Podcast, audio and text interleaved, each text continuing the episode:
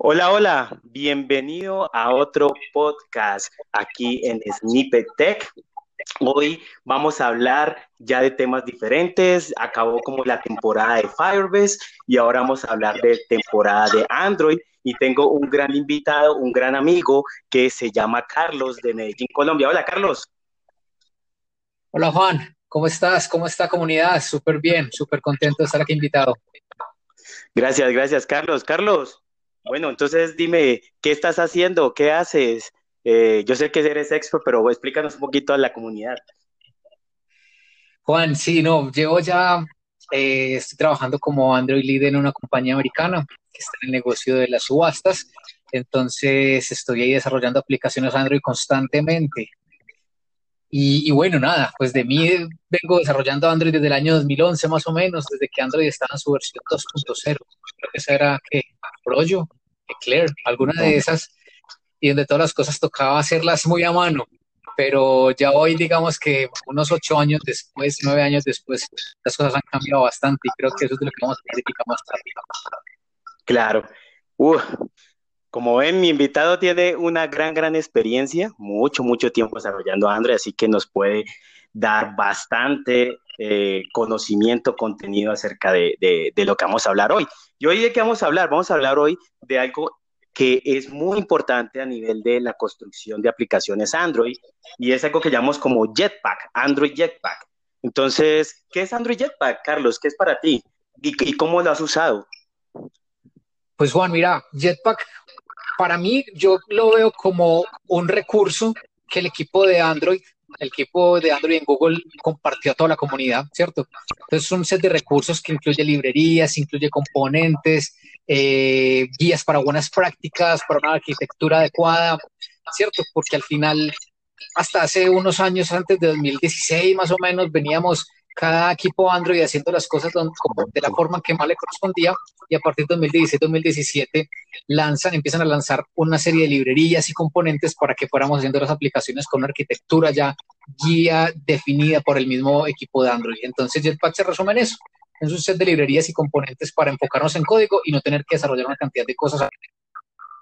Claro, sí, antes había que hacer muchas cosas a mano y además cada equipo tenía como como su arquitectura y cada desarrollador y uno de pronto veía arquitecturas de otros, de otros, de otros desarrolladores o aplicaciones y no la entendía, pero creo que Jetpack nos ayuda como a alinearnos, a tener unos componentes claros y también a tener una arquitectura clara. Y algo interesante también, eliminar todo ese boilerplate, todo ese código que a veces teníamos redundante y cosas así, dejarlo mucho más compacto, mucho más limpio, más mantenible al final la aplicación, ¿no?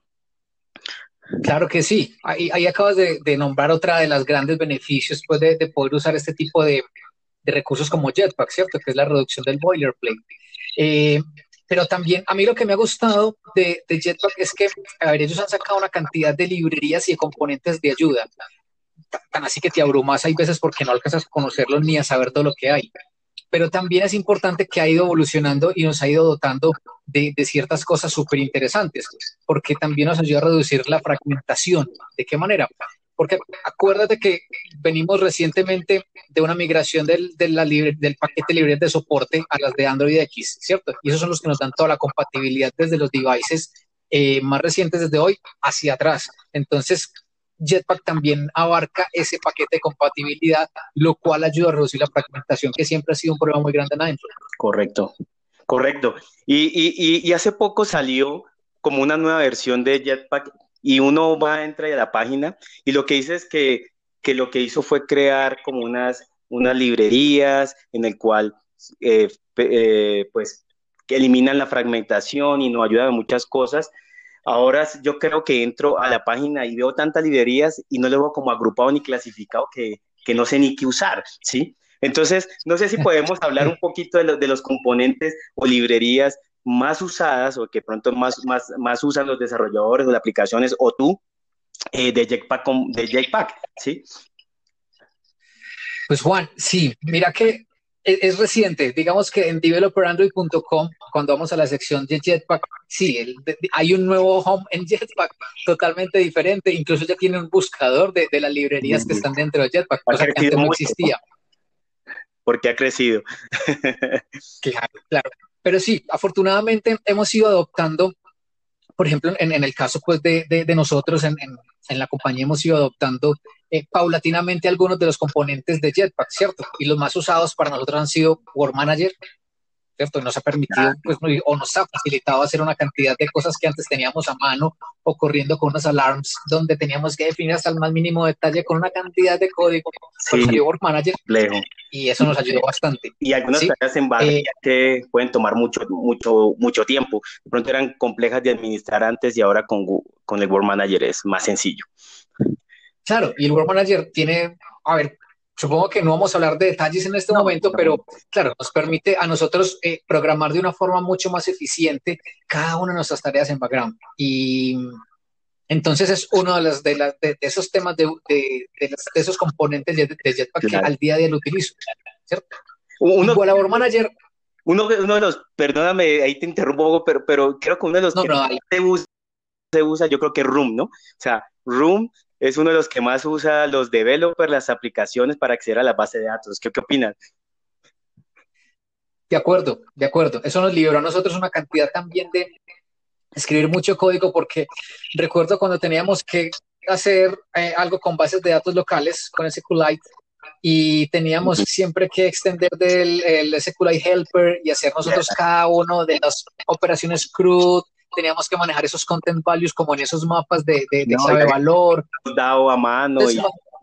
Claro, imagínate todo eso, la creación de la base de datos y el dado a mano.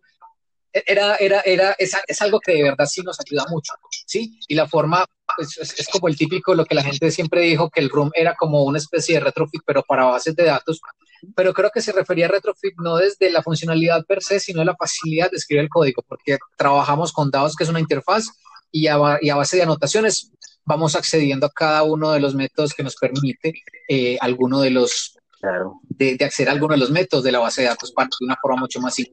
Claro, no, es muy simple.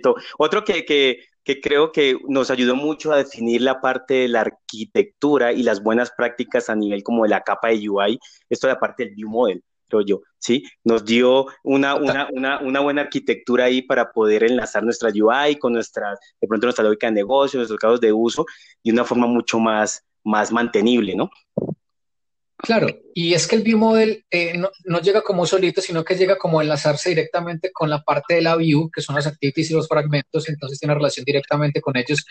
Eh, no solo para lo que acabas de contar, sino también para el ciclo de vida de cada una de las vistas.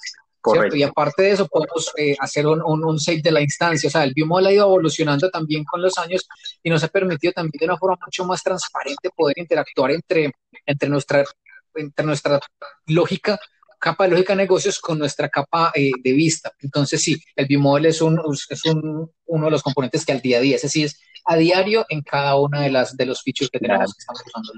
No, y así vamos a ir hablando en varios podcasts a detalle algunos componentes que vemos que son muy importantes, relevantes, usados, o de pronto hablaremos de uno que es desconocido y que de pronto te va a ayudar a solucionar muchos problemas, también lo vamos a hablar. Pero ¿qué opinas? Que yo, yo o sea, ¿qué opinas? Y yo opino que eh, gracias a Kotlin también Jetpack ha sido mucho mejor, ha evolucionado mejor y ahora está brindando mejores cosas, mayor mantenibilidad, o sea, eliminar este boilerplate, pero yo creo que junto a Kotlin generan esa sinergia y eso ha sido lo, mejor, creo yo. De acuerdo, o sea, comparto, la, comparto la idea y la visión contigo, porque si, si te das cuenta, muchos de las librerías y componentes de Jetpack eh, vienen con el, con el sufijo eh, KTX, ¿cierto?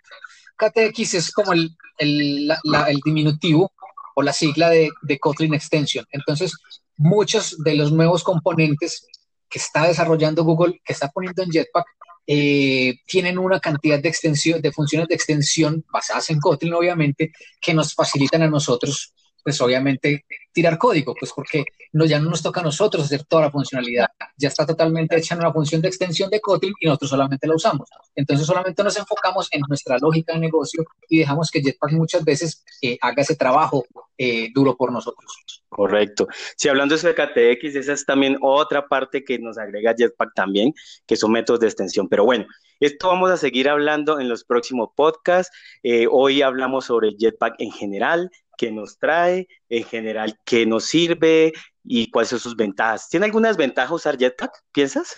¿O, o solo positivo siempre Jetpack? A ver, hay que, hay que saber, hay que saber identificar el contexto. Yo soy feliz con todo lo que ha hecho eh, el equipo de, de, Android porque, porque comparando, tomando una foto en 2011, 2012, lo que tenía que hacer a nivel de desarrollo para una aplicación y lo que hago hoy, pues digamos que el paisaje hoy es mucho más hermoso gracias a Jetpack también. Eh, pero también uno tiene que ser un poquito crítico e identificar que no siempre todo lo que lanzan ellos dentro de los componentes de Jetpack van a ser usables o, o, no sirve para todos los casos. Entonces tenemos que saber identificar exactamente ese componente, si en verdad encaja dentro de lo que yo tengo que hacer o no. Y no meterlo porque sí, no meterlo porque está en Jetpack. Sí, eso está muy bien. Eso me gustaría pues como resaltarlo. Correcto, ese consejo está bien por sí, porque yo he visto aplicaciones o desarrolladores que sí, yo y este y este y este y nombran 50 componentes, pero en verdad tu aplicación lo requiere, lo necesita. Entonces, eso está muy bien ese consejo. Bueno, Carlos, muchas, muchas gracias por estar hoy aquí en Snippet Tech y nos vemos en un próximo podcast. Eh, vamos a hablar de otros temas de Android, más de todo de Jetpack. Así que gracias, Carlos. Una despedida. Gracias, Juan, a ti. Gracias a, a la comunidad también que está atenta eh, del podcast. Eh, seguro, vamos a estar conversando de otros temas interesantes, un poquito más a detalle, hablar de experiencias. Y, bueno, súper divertido estar contigo aquí compartiendo este espacio, Marco. Gracias. Bueno, nos vemos en otras oportunidades, nos escuchamos en otra oportunidad. Dale like, compártelo y nos vemos en otro podcast. Chao, chao.